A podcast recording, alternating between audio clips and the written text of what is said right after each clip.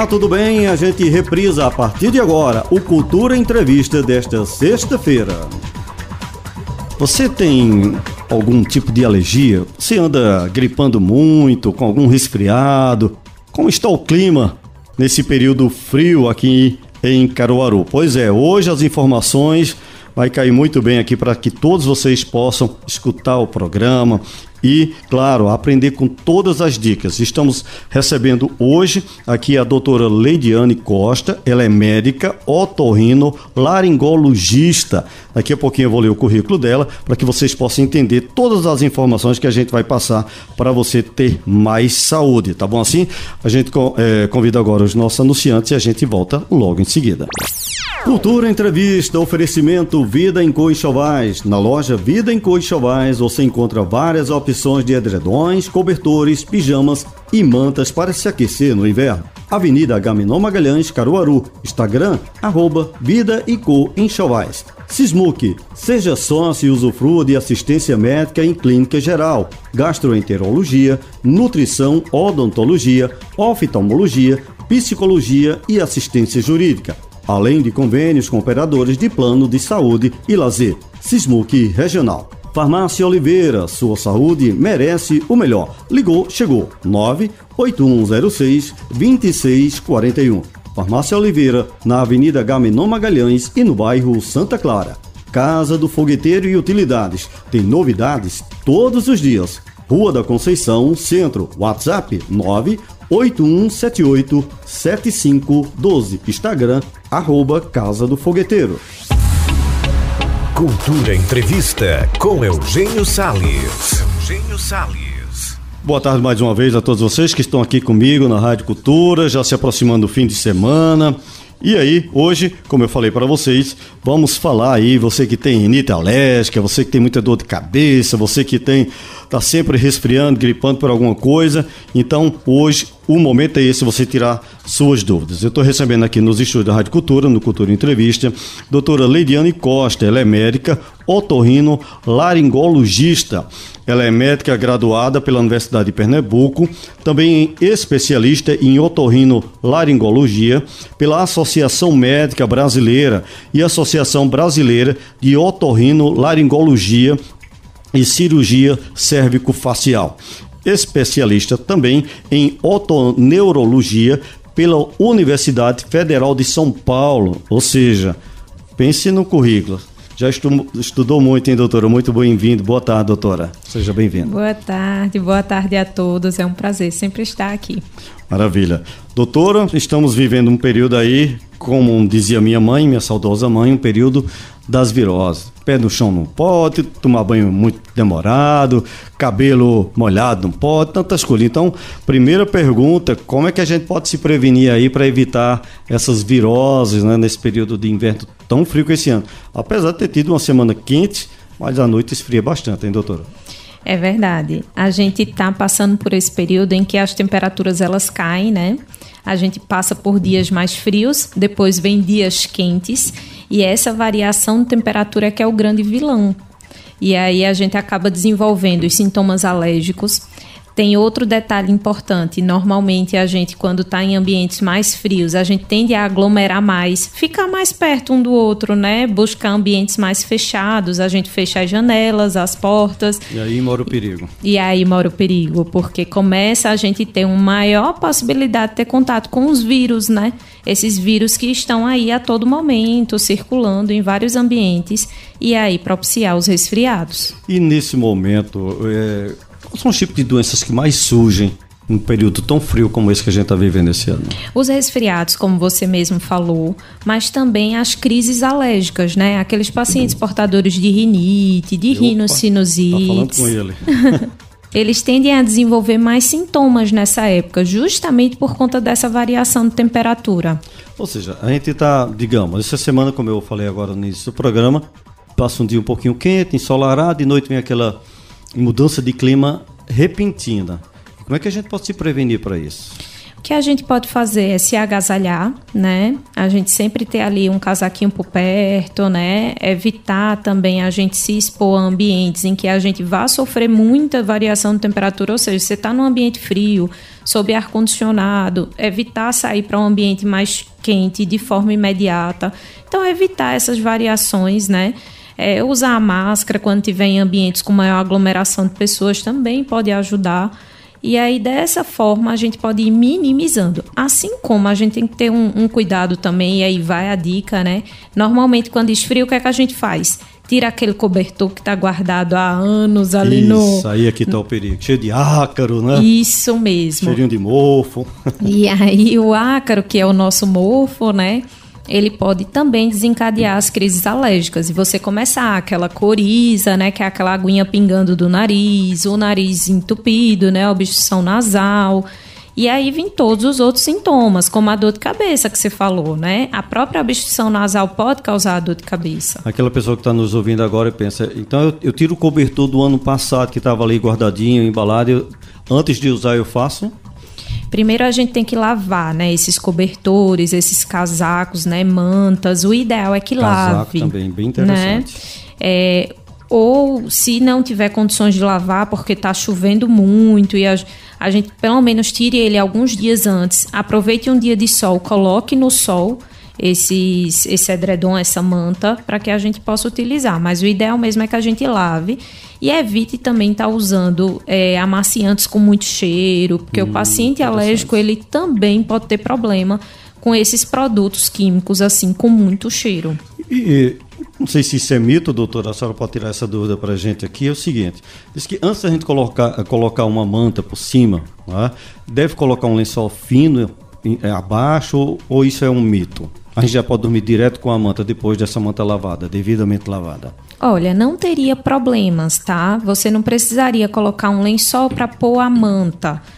Agora, óbvio que se for um paciente em que ele tem alguma sensibilidade na pele, porque normalmente esses pacientes que são alérgicos, as alergias respiratórias, ela pode ter relação com alergia de pele. Então, o paciente ele pode desenvolver alguma alergia do contato com a manta. Como é que ele pode saber disso? Aí Isso um aí. É, na verdade, é com avaliação com um dermatologista, né? Certo. Se ele já teve um episódio semelhante prévio, é melhor que ele busque o especialista correto, seria um dermatologista, né? Que é o um médico de pele, para poder fazer as medidas preventivas, né? Olha, minha filha Júlia é, tem 17 anos. E quando chega esse período, ela é feito eu, ela é louca por sorvete picolé. Então, quando esse período, eu me lembro que eu cansava muito, e minha mãe dizia, olha, não sei quantos meses agora sem picolé, só isso. Para mim era mesmo que uma morta, né? E hoje a Júlia diz a mesma coisa, ah, não, picolé não interfere, o sorvete não interfere. Interfere sim, doutor, pelo menos, doutor, pelo menos é o que eu imagino, né? Olha, vamos tentar entender, né? Na verdade, o que é que acontece? O nosso nariz, ela tem, ele tem uma função de aquecer o ar que vai chegar nos nossos pulmões, certo? É. No momento em que você ingere algo gelado, você está resfriando essa região também do céu da então boca, da região do nariz. Aí o que é que seu nariz faz? Começa a produzir secreção para que o ar que entre ele entre aquecido. A secreção vai fazer isso daí. Olha Só que, que em contrapartida, você criou secreção dentro do nariz, né? E aí, quando a gente tem um contato com um vírus, é que eu vou poder ter o quadro de resfriado, tá? Então, quando eu falo em resfriado, eu estou falando que é uma infecção viral, não é uma infecção alérgica.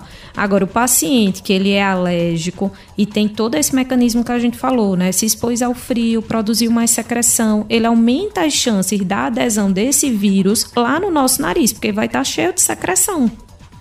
Entendeu? Né? Então uma coisa vai levando a outra, Não né? o picolé em cima, mas ele acaba sendo responsável por isso, né? Por isso que o ar-condicionado. Tem gente que dorme ar-condicionado o ano inteiro. Eu, não ligo ar-condicionado nesse período nem pensar. Nem banho frio, porque eu não, gosto de banho quente, mas nesse período eu boto água pelo menos ali para é, esquentar um pouquinho. Já tem gente que gosta pelando, como dizia minha mãe também.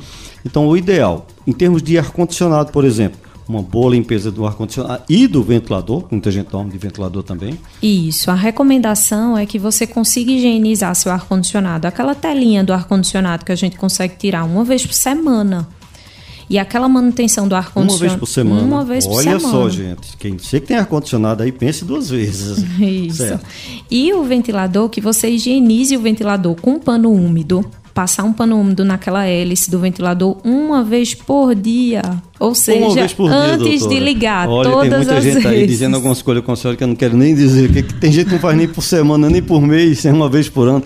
Uma vez por dia. Não significa desmontar o ventilador. Tira primeiro aquela gradezinha da frente. É isso. Isso mesmo, tira a grade da frente, passa um pano úmido na hélice, para que você evite que aquela poeira que está acumulada ali na hélice, no momento que você liga o, o aparelho, ele não jogue essa poeira em cima do paciente que é alérgico. E, e uma dica também, doutora, é não colocar o- nesse período, principalmente, tanto é, o ar-condicionado virado para o, para o seu rosto, nem tampouco o ventilador. Seria isso também? Isso, isso também ajudaria.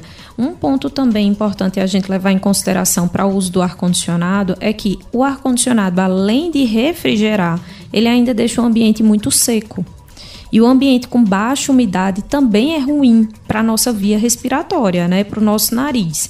Então, o ideal é que você tenha um ambiente mais úmido mesmo. Usar aqueles umidificadores quando estiver usando mais o ar-condicionado também vai ajudar. É, teu irmão Queiroz, filho, que mora em Brasília, e sempre que eu estou por lá, eles, eles costumam colocar até toalha molhada dentro do quarto para poder dar um, uma ajuda, né? Isso serve para aqui também. Bacias com Bacias água com também. Porque Isso realmente mesmo. o ambiente fica realmente muito seco. Então a gente parte para colocar no nariz muito sorine e esses outros remédios, principalmente para quem é viciado, nesses tipos de. Como é o nome desse tipo de. de- que acaba desentupindo o nariz, né? São os vasoconstrictores. Va- Olha que nome bonito, viu? então eu acho que o ideal mesmo é a gente se prevenir disso. E banho, doutora? Banho, banho frio nessa época quase ninguém toma. E aí?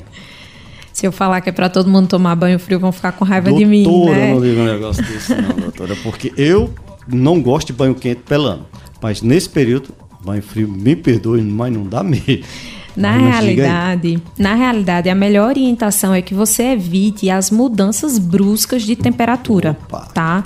Então, se você tomou aquele banho quente, evita sair em um ambiente mais frio. Então, está no seu quarto, tá o ar condicionado ligado, vai sair do banho quente, vai para o ar condicionado, evita isso. Ou até mesmo, ah, tem uma janela aberta, fecha as janelas, toma teu banho e aí evita essa mudança brusca de temperatura. E, e eu acho interessante, pronto, eu termino o banho e normalmente eu vou lá atrás do no quintal da casa estender a toalha. De cara, quando a gente abre a porta, já vem aquele frescor, principalmente o banho da noite. De dia nem tanto, mas de noite vem aquele.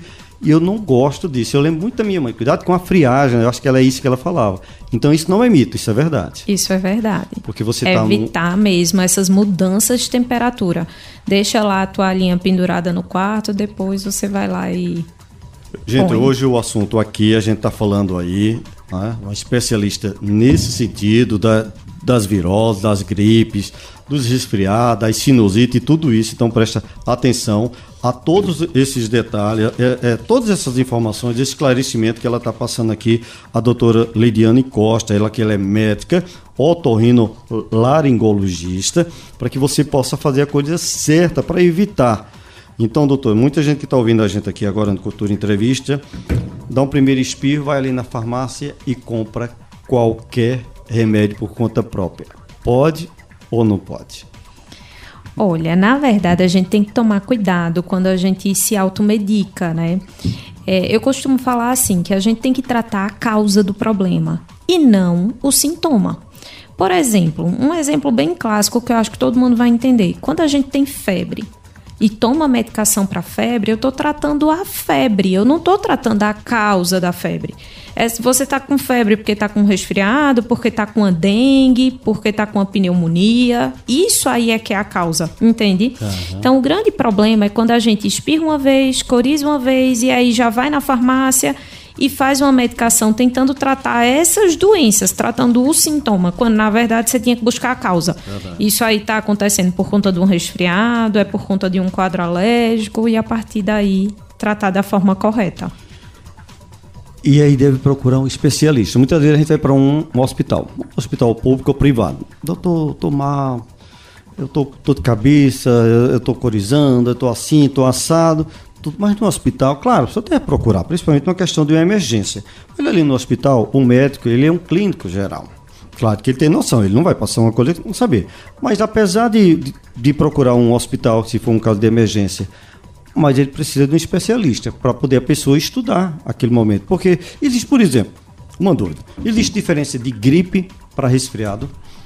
Existe sim. Opa! Na verdade, o que a gente chama de resfriado são as infecções do, da via respiratória superior, normalmente causado por vírus. Já a gripe em si é quando essa doença ela é provocada também por um vírus, mas ela desenvolve sintomas muito mais graves, tá certo? Então ele a debilita gripe. a gripe.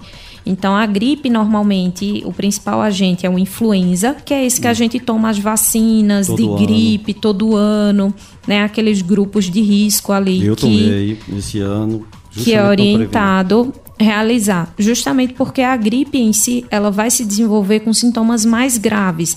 É uma febre mais persistente, são sintomas respiratórios mais persistentes, como falta de ar, uma tosse mais persistente, é, principalmente a falta de ar, sabe? Então esse paciente ele permanece com uma febre muito mais intensa e falta de ar.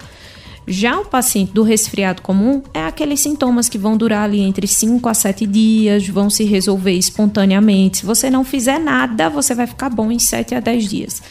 Então, é o mais comum de acontecer, o resfriado. O Pronto. E agora a gente fala de um assunto, até porque eu tive recentemente, eu nunca tinha tido esse tipo de problema, virose eu já tive muitas. Mas é, a gente fala muito nesse período, até porque eu passei por isso agora, a faringite e a laringite. Qual a diferença e por que nesse período aflora muito forte? O próprio resfriado, ele pode causar faringite, tá? A faringite, ela não é uma doença em si. Ela é uma inflamação de uma região que a gente tem lá na nossa garganta que se chama faringe. E a laringe é uma inflamação dessa região que a gente chama de laringe. Então, qual a diferença entre eles? Na laringite, a gente tem rouquidão, uhum. que na faringite eu não tenho, tá? Então, tanto a faringite como a laringite, eu tô falando de processos inflamatórios que podem ser causados por vírus, por bactérias, enfim, até mesmo um refluxo pode causar uma faringite ou uma laringite e não é nada, nenhuma etiologia é, infecciosa, no caso, né? Exato. Então, e o perigo está a automedicação. Então, no caso desse, normalmente é um antibiótico ou antialérgico? Como é tratado essa questão da faringite ou laringite? A gente vai tratar na causa, né? Então, por isso é importante a avaliação do especialista. Porque imagine só, você falou que teve a faringite e a laringite. E se é, quando eu te examino, eu percebo que é decorrente de um refluxo, eu vou tratar o teu refluxo. E o refluxo não é tratado com antibiótico, nem com antialérgico. Agora, a gente pode ter um quadro de faringite por conta de uma exacerbação de uma rinite alérgica, por exemplo. Então, eu trataria com um antialérgico, no caso. Ou eu poderia ter também uma faringite ou uma laringite decorrente de um resfriado. E aí eu iria tratar esse resfriado. Então, o ideal é você avaliar o paciente para poder identificar a causa daquele sintoma. Olha, gente, tá vendo muitas informações, muitas dicas. E olha, e repito, não vai para automedicação, não. Não vai com aquela receitinha barata. Ah, minha amiga tomou isso, toma, então toma muito remédio bonificado que as farmácias tentam empurrar para você. Olha só, conhecimento faz você economizar direito, dinheiro. Então, cuidado. Você, às vezes, de repente, você começa com uma gripezinha, daqui a pouco está com uma pneumonia, pode ser tarde. A gente cansa de, de ver isso no rádio, na televisão, nas revistas especializadas. A automedicação, ela acaba com a nossa imunidade, doutora. É isso? A gente deve evitar a automedicação justamente pelo, pela facilidade em errar. Você concorda comigo? Verdade. Então, quando a gente automedica, você está pulando a fase da, do exame, da anamnese, do exame físico, identificar a causa para poder tratar correto, né? E aí isso pode trazer grandes prejuízos, porque você pode ir protelando uma coisa que poderia ser evitada, tratada de uma forma mais tranquila, de uma forma mais amena para ter que tratar de uma forma até mesmo intempestiva, com um internamento e complicações, né? Ou seja, tem que levar a sério, né? Não pode, ah, é uma gripezinha, resfriado, toma só um chazinho e pronto. Não, isso pode se agravar rápido e não escolhe idade. Né? Todo cuidado é pouco, né? Por isso é importante esse tipo de informação aqui. Então eu falo, olha, se você começa um processo de um resfriado, e você vai evoluindo os primeiros dois, três dias com sintomas de coriza no nariz, obstrução nasal, dor de cabeça, dor no corpo, mas quando ultrapassa ali o terceiro, quarto dia, você percebe que vai melhorando, você sabe que você está dentro do esperado para um quadro de resfriado. Com sete dias, dez dias, você está bem. Agora, se você percebe que inicia os sintomas vai e você, em vez de melhorar no terceiro, quarto dia, é o momento de você buscar ajuda médica e aí ser avaliado para poder ver qual a melhor medicação para você. Olha só que informação, gente. Então, olha, aprenda aí o que é resfriado, o que é gripe.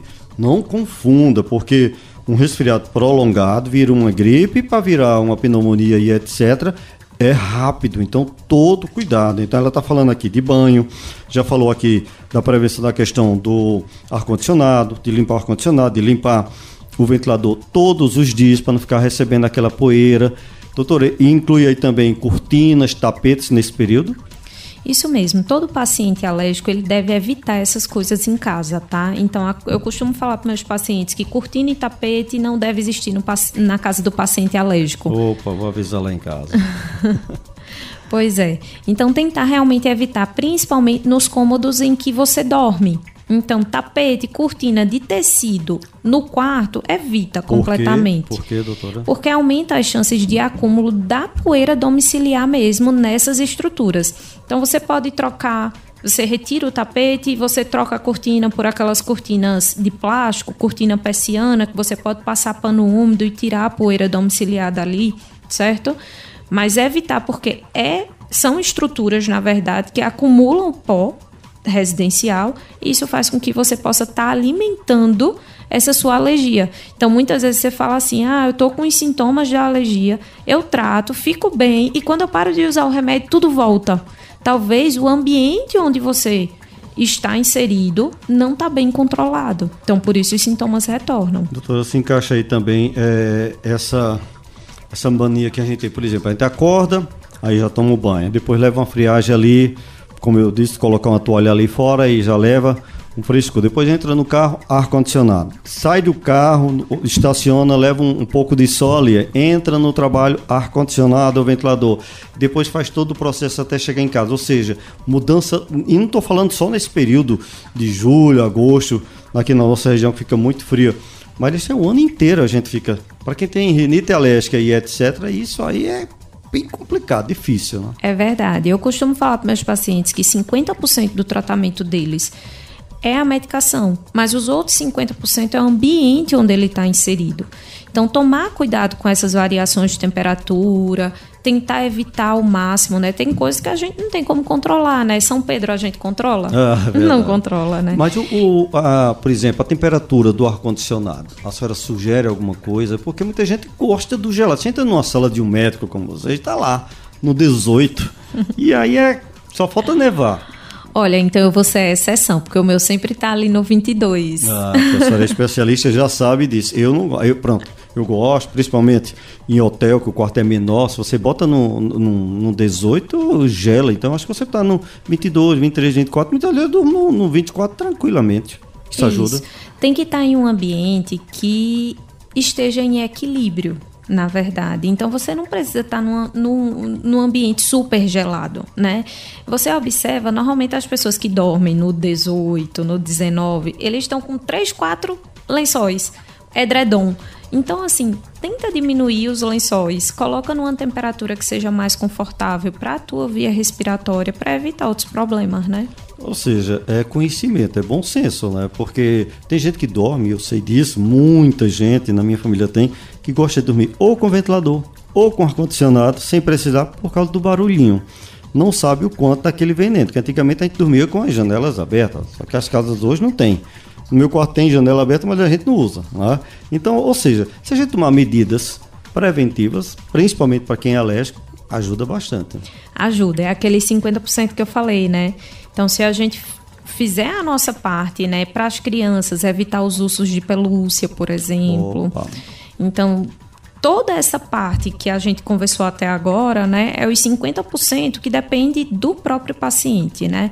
Os outros 50% tem outras relações que aí a gente consegue controlar algumas coisas com medicação, outras vezes a gente precisa de outras terapias adjuvantes como quadros de cirurgia para algumas determinadas situações.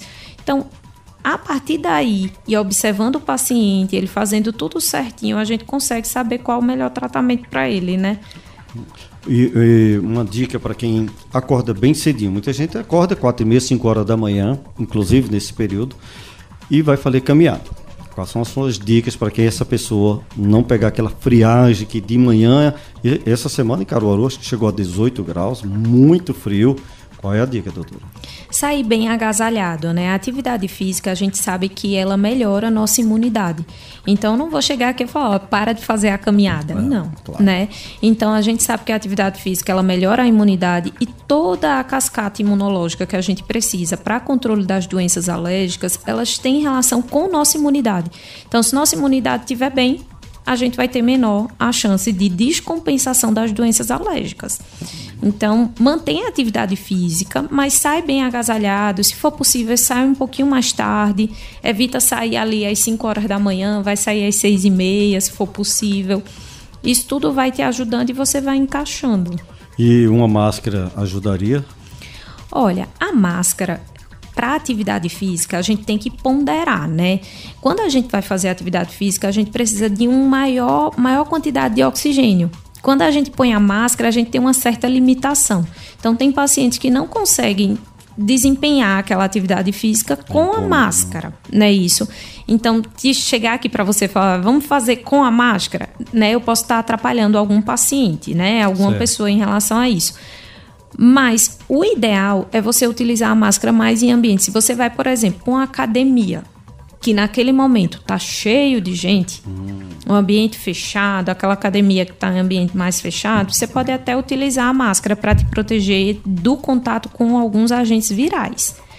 Mas se você vai fazer uma caminhada ao ar livre, o ideal é que você faça sem a máscara mesmo. E bem agasalhado, né? Bem agasalhado. Doutor, então a pessoa fez a caminhada ou a academia, ela chega em casa, direto para o chuveiro ou não? O ideal é sempre você tentar equilibrar a temperatura corporal. Então, se você chegou em casa, tá com o corpo quente, você não vai entrar debaixo de um chuveiro gelado, ah, seria ótimo, né? Às vezes é até agradável, fazem né? Isso, né? Os jogadores eu acho interessante. Muitos entram numa banheira com gelo. Eu jamais faria um negócio desse. Para mim. No caso dos jogadores ali, a gente tá tentando evitar a lesão muscular. Uhum. Então, por isso eles fazem muito isso, né? Os jogadores que eles são atletas de alto desempenho, né? Uhum. Então, acaba que essa é uma estratégia que eles usam para evitar a lesão muscular. Já nós, né, que meros são mortais. meros mortais, a gente pode realmente, chegou da atividade física, deixa diminuir. É, equilibrar mais a temperatura corporal, né? Baixar um pouco mais essa temperatura para depois entrar para o tá. banho. Mas um banho morno, sem ser um banho quente, seria mais ideal. A pessoa chega com o corpo quente, pode tomar um banho morno tranquilo. Que, como dizia antigamente, é quebrar a frieza da água. Isso. Que é o tipo isso. de banho que eu gosto. Que banho Também. quente pelando. Pronto, é até bom para a senhora responder. O banho quente pelando, quem gosta. É bom, hum, isso é mito ou é verdade que isso não é muito bom para a saúde? Não é bom tá? A gente tem por cima da nossa pele uma camada de gordura, tá? E quando a gente toma o banho muito quente, a gente desfaz essa camada de gordura. E Olha essa só. camada de gordura ela é proteção para nossa pele. Então o ideal é não tomar banhos quentes pelando não, porque a gente pode estar tá destruindo essa camada e aumenta as chances de você ter aquelas dermatites atópicas que ficam coçando bastante a pele. Outras vezes você pode desenvolver lesões pela pele também. Então evitar. Banho pelando, nem, nem, nem pagando. Então, gente, cuidado com banho, cuidado com gelo, cuidado com ar-condicionado. Olha, o papo já, é, já chegou à metade, mas agora a gente vai para os nossos anunciantes. E nós estamos falando hoje aqui sobre isso, essas viroses, essas, é, esse, essa mudança de clima que todo ano a gente passa aqui na nossa região. Cultura Entrevista, reprise. Cultura Entrevista de volta e nós estamos conversando hoje aqui essas doenças que acontecem nesse período, né, por causa dessas mudanças de clima, principalmente aqui em Caruaru, em toda a região. Eu estou conversando hoje com a doutora Leidiane Costa, ela é médica otorrinolaringologista e ela está passando muitas, mas muitas dicas para você aí ter cuidado com esse período para poder saber o que é certo, o que é errado. Ela já falou aqui de ar-condicionado, de ventilador, de cobertor e de muitas coisas. Agora a gente vai falar um pouquinho, doutor, sobre essa questão de dor de cabeça. Falando não só nesse período, mas aquelas pessoas que têm uma tal de dor de cabeça. E eu me lembro que minha mãe tinha muito, ela dizia, corre ali e compra cibalena. Não sei se o seu tempo tinha cibalena, se tem mais hoje. Mas a tal da dor de cabeça precisa ser tratada, né? Tem uma causa. Você tem uma dor de cabeça num momentozinho de um aperreio, vá lá. Mas uma dor de cabeça constante, tem gente que não procura médico. É verdade. A dor de cabeça é uma queixa frequente, é uma das principais queixas no consultório. E, e, a gente tem que investigar a causa dessa dor de cabeça, né? Falando nessas doenças respiratórias, a rinite, a sinusite, ela pode estar presente no quadro, tá certo? Agora, uma coisa que me chama muita atenção no consultório é, muitas vezes o paciente chega, tem uma dor de cabeça crônica, quase diária. Ah, não, é minha sinusite. Bem, vamos lá investigar se é isso mesmo. Ele se autodefine, né? Isso, se é isso mesmo. Normalmente, para a gente falar que uma dor de cabeça tem relação com o quadro de sinusite, é quando ela acompanha sintomas nasais. Então, normalmente, o paciente tem dor de cabeça e é relacionado à sinusite, ele vai ter nariz entupido, ele vai ter secreção no nariz, entende?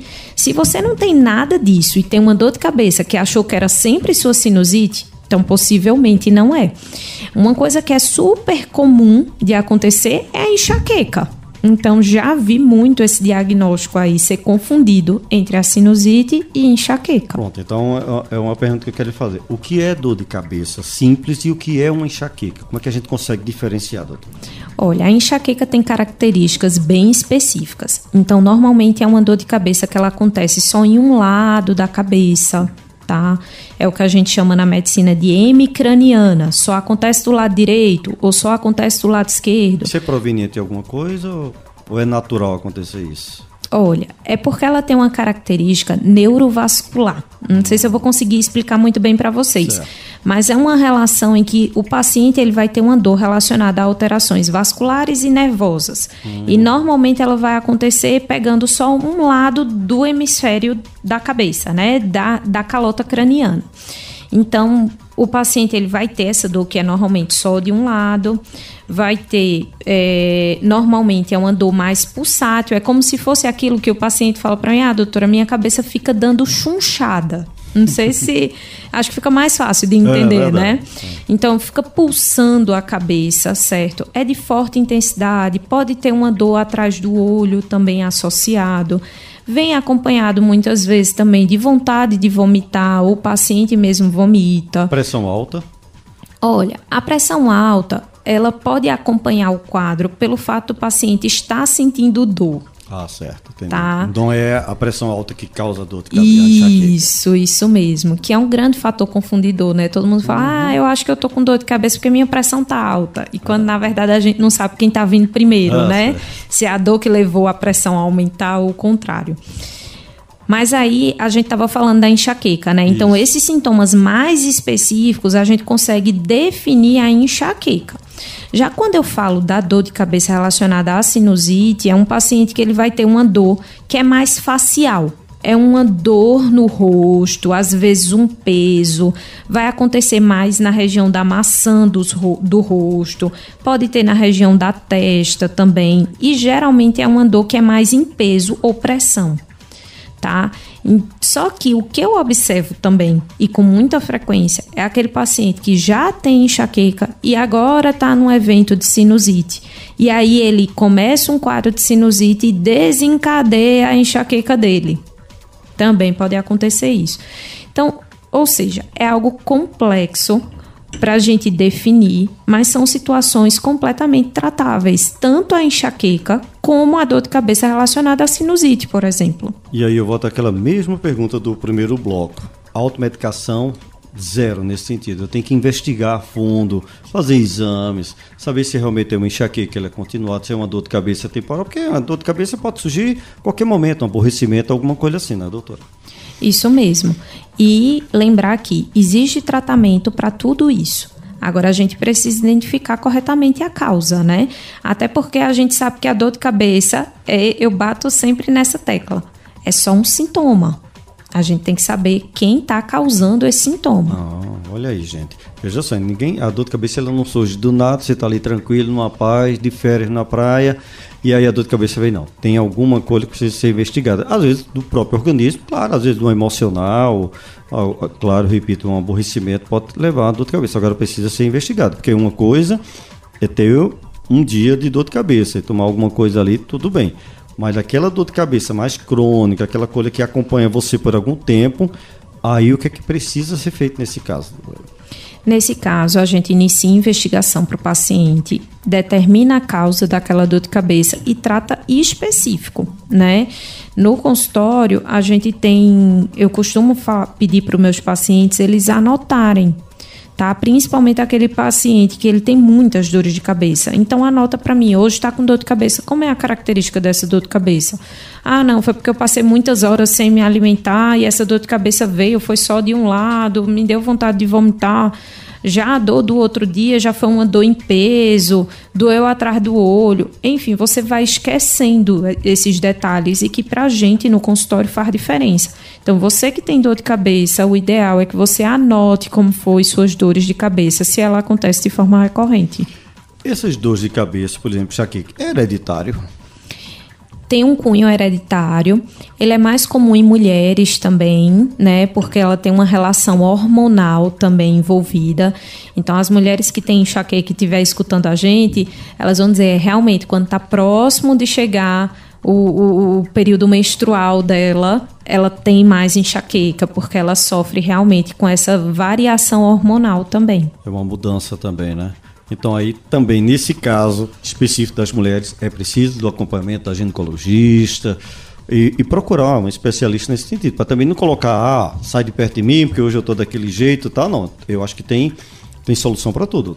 Tem, tem solução. A gente tem, especial, tem vários especialistas que podem ajudar o paciente com dor de cabeça, né?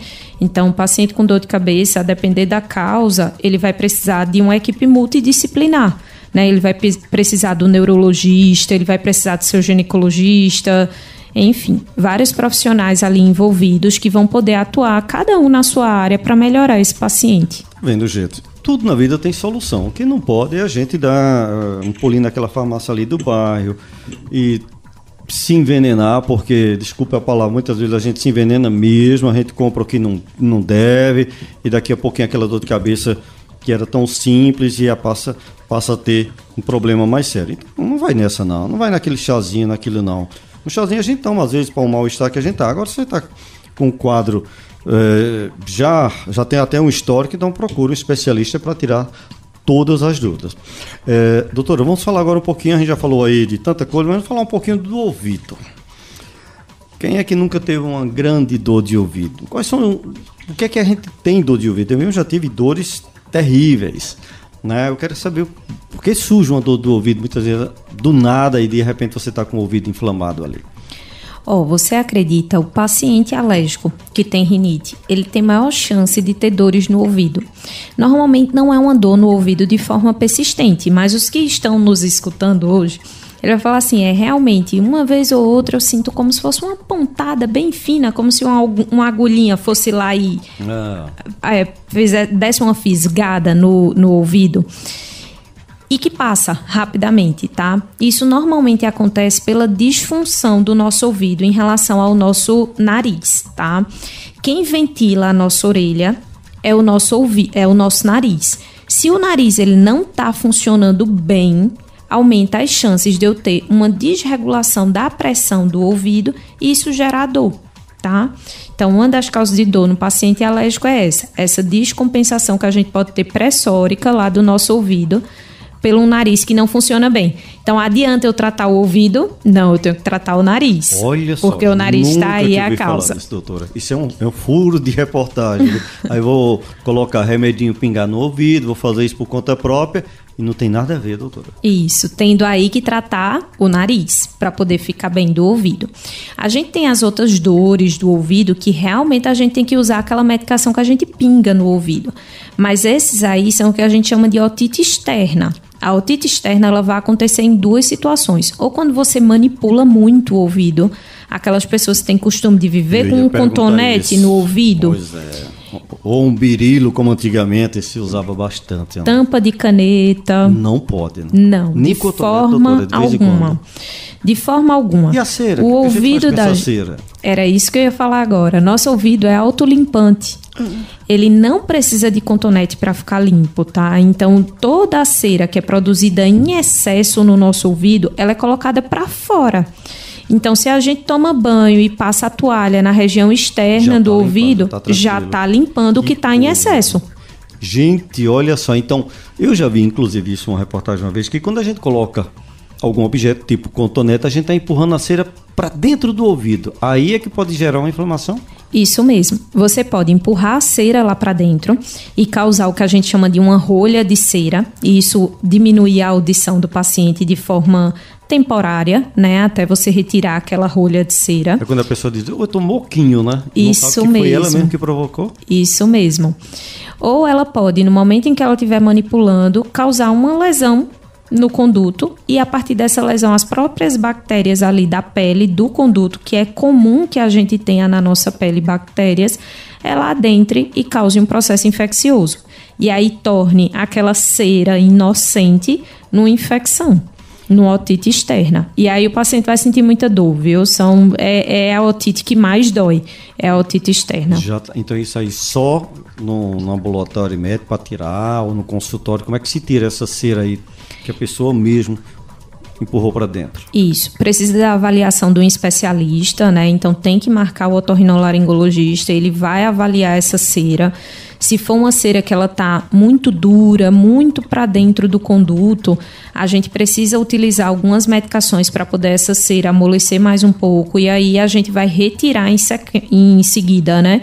Essa, essa cera, que aí a gente pode tirar com lavagem, a gente usa alguns instrumentais, uma cureta do ouvido, então nem sempre é lavagem. Às vezes a gente pode fazer essa limpeza com outros instrumentais que a gente tem no próprio consultório. É, é um procedimento simples, mas que tem que ser feito por uma pessoa capacitada, porque você pode inclusive perfurar um tímpano hum. numa, num procedimento desse. Então eu vou dar a mão à palmatória. Esse ano eu estava na praia, de férias, curtindo, e não foi a primeira vez que aconteceu isso, lá em Tamandaré. E dei um mergulho, tranquilo. Só que quando eu cheguei de noite no, no apartamento e comecei a sentir um incômodo. Tava, senti que eu não estava escutando bem, mas às vezes passava. E de repente eu vi que no outro dia não passou. E aí eu corri, já tinha passado por isso antes e fui para o médico lá no, no, hospital. Inclusive, apesar da demora, foi muito bem atendido. Quando o médico deu uma olhadinha, disse, meu amigo, você colocou o cotonete aqui? Ele disse, não, não coloquei não, mas a vontade foi grande. Ele disse, olha, eu acho que tem algodão aqui dentro, dentro, olha, vai chegar um especialista, daqui a pouco ele olha assim, eu pronto, levei mais uma amassada, tudo. Que quando ele é, disse, não, a gente vai precisar fazer uma lavagem.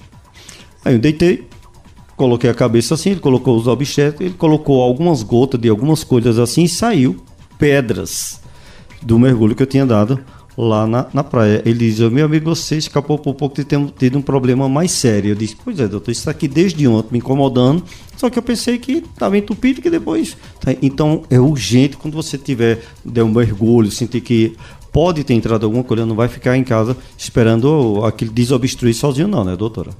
Não, o ideal é fazer uma avaliação mesmo, porque, por exemplo, pode ser só a cera que você já estava no ouvido, ou pode realmente ter entrado algum corpo estranho. É, e entrou, sim, né? sim. Pedrinhas, tinha umas pedrinhas dentro, assim, você não sei porque onde foi arranjar pedra no mar. Você tomou um caldo um do mar. caldo, mas foi exatamente isso. Não tomei vários, só que não imaginava que ia entrar tão fácil né, no ouvido. E não teve remédio que, que teve jeito. Isso. Nesse caso, a gente precisa fazer essa limpeza do ouvido, porque muitas vezes a manutenção desse corpo estranho no teu ouvido iria manter esse processo infeccioso. E não iria conseguir só com gotas pingando no ouvido resolver. Teria que realmente fazer a limpeza. Foi justamente nesse dia que o, o, o médico que me atendeu disse comentou, né? Perguntou se eu tinha colocado cotonete. Ele disse, não, eu uso raramente. Ele disse, olha, tiver todo cotonete em cara, casa, tire, não use nunca mais. Aí ele foi explicar que você empurra a cera para dentro, tudo é muito complicado. Doutor, agora vamos voltar a falar um pouquinho aqui de nariz, de, de alergia, né? Tem gente que basta entrar num, num ambiente que tem ar-condicionado já começa a espirrar. É um processo alérgico porque ela já tem isso ou é o ar-condicionado estava muito frio? Como é que ela pode se prevenir nessas situações? Normalmente isso vai acontecer com pacientes alérgicos tá? Então, dificilmente um paciente que não tem componente alérgico, ele vai chegar num ambiente que está mais frio, um ambiente que está exposto a, a ácaro, a poeira, e vai ter essa crise de espirro. Eu falei uma pergunta bem mais prática ainda, doutor. Como é que eu sei que eu sou alérgico ou não sou alérgico? Eu só estou um período ali meio que quase gripando, quase pegando resfriado. Quem é a pessoa alérgica? Quais são as principais características? Olha, a doença alérgica, ela é crônica. Então você não vai ter hoje, vai deixar de ter. Você certo. vai ter ela para o resto da vida. Hum. Então, normalmente é aquele paciente que fala assim: ah, desde pequenininho, criancinha, que eu já tinha esses sintomas.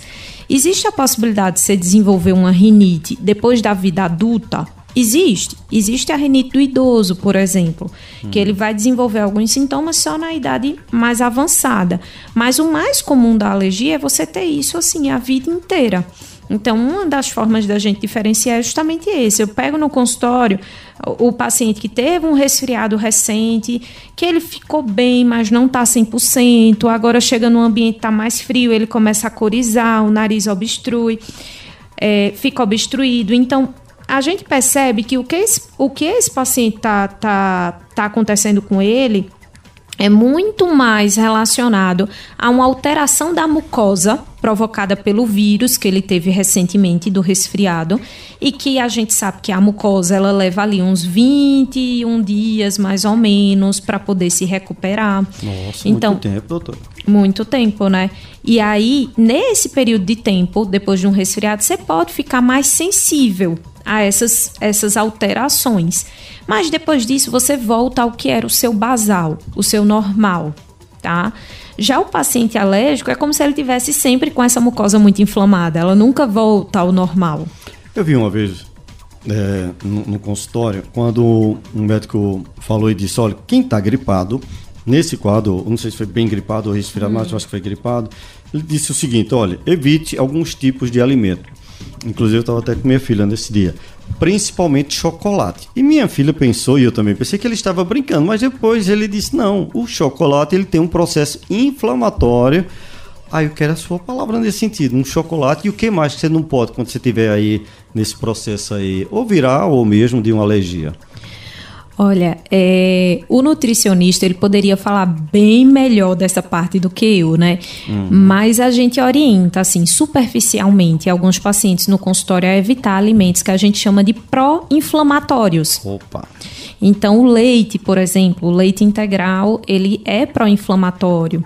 É, aqueles alimentos muito condimentados, sabe, enlatados, eles também são pró-inflamatórios. Ou seja, então, como minha mãe dizia, tá gripado, tome um leitinho quente com, com como é que chama, chocolatado. Então, não pode.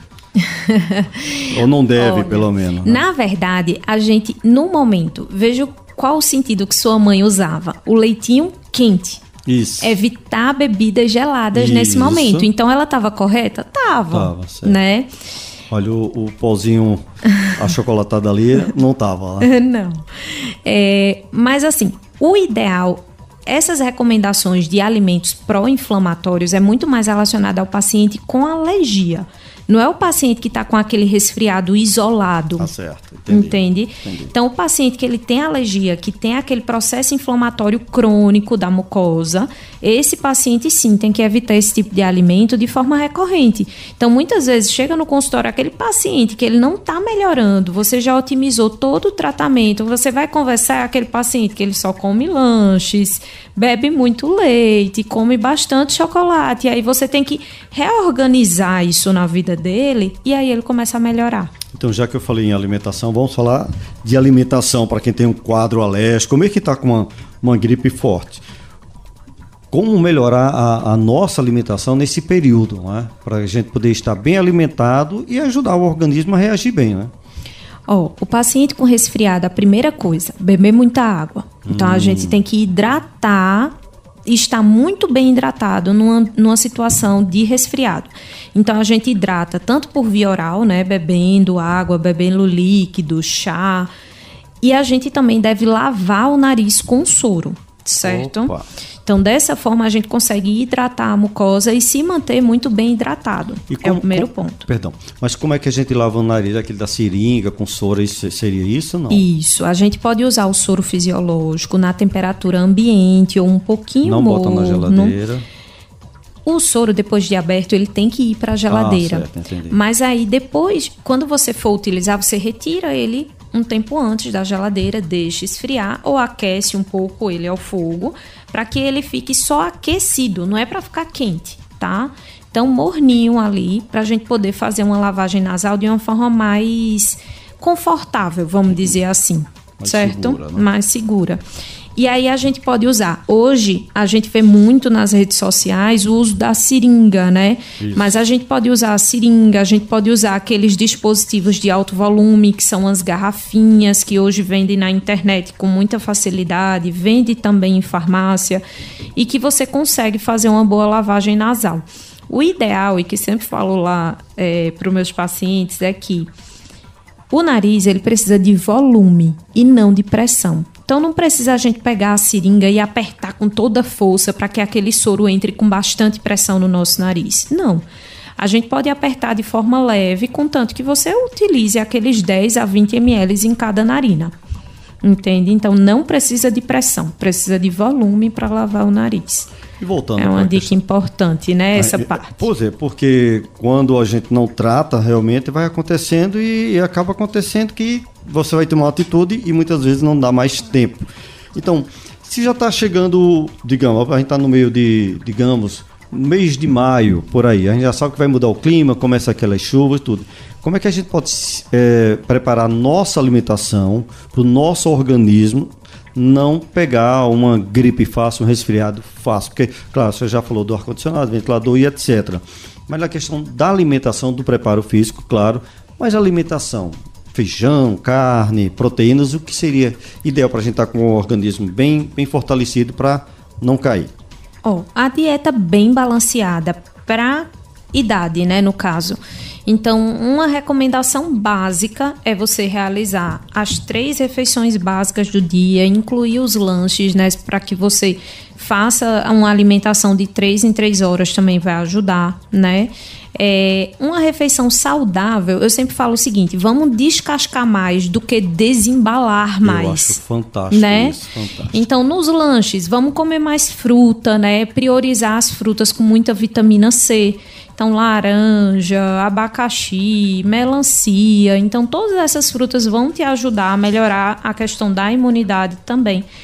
E o bom feijão com arroz, que a gente consegue todas as proteínas que são necessárias para a gente formar nossos, nossas proteínas, né? A gente tem uns aminoácidos ali no feijão e arroz que são essenciais.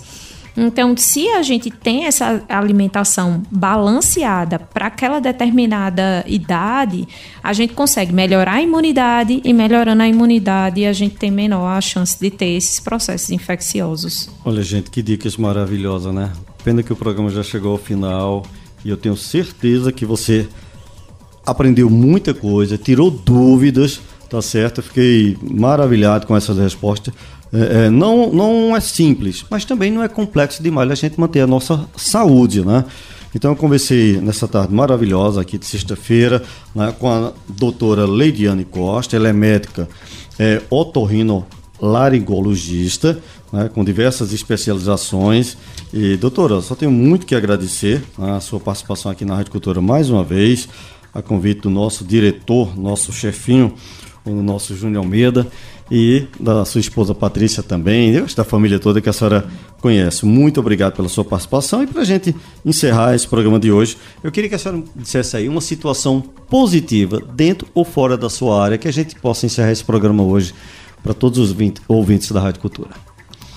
É um prazer estar aqui. Agradeço muito a oportunidade gosto sempre quando vocês me convidam. É, eu sempre converso com meus pacientes no consultório e peço que eles tenham atenção no dia a dia. Se no dia a dia ele observa o que pode estar gerando crise para ele, o que descompensa a parte alérgica dele, ele vai ter uma vida mais saudável. Né? Então, praticar atividade física, se alimentar bem, evitar tudo aquilo que a gente falou hoje, né? cuidar do seu ar-condicionado, cuidar do seu ventilador, cuidar da sua dieta, é, até mesmo a questão do edredom que a gente falou, né? Exatamente. né? Então, se ele toma todo esse cuidado, a gente deixa ele mais compensado da doença. Porque, infelizmente, até hoje a gente não consegue curar a alergia, mas a gente consegue controlar. E controlando, a gente deixa o paciente bem. Ou seja, prevenir é melhor do que remediar. É Com é certeza, sempre prevenir. Valeu, doutora. Muito obrigada, eu que agradeço. Ok, gente, obrigado a todos vocês por ficar comigo até agora. Olha, e hoje foi o meu último programa e nessa pequena temporada que eu passei aqui na Rádio Cultura, quero agradecer imensamente o carinho, a atenção a todos vocês, ao convite do meu amigo de muitos anos, Júnior Almeida, a toda a produção da rádio, a Carla, ao Abelardo, toda a equipe técnica, que foi um momento muito especial para mim, espero voltar outras vezes.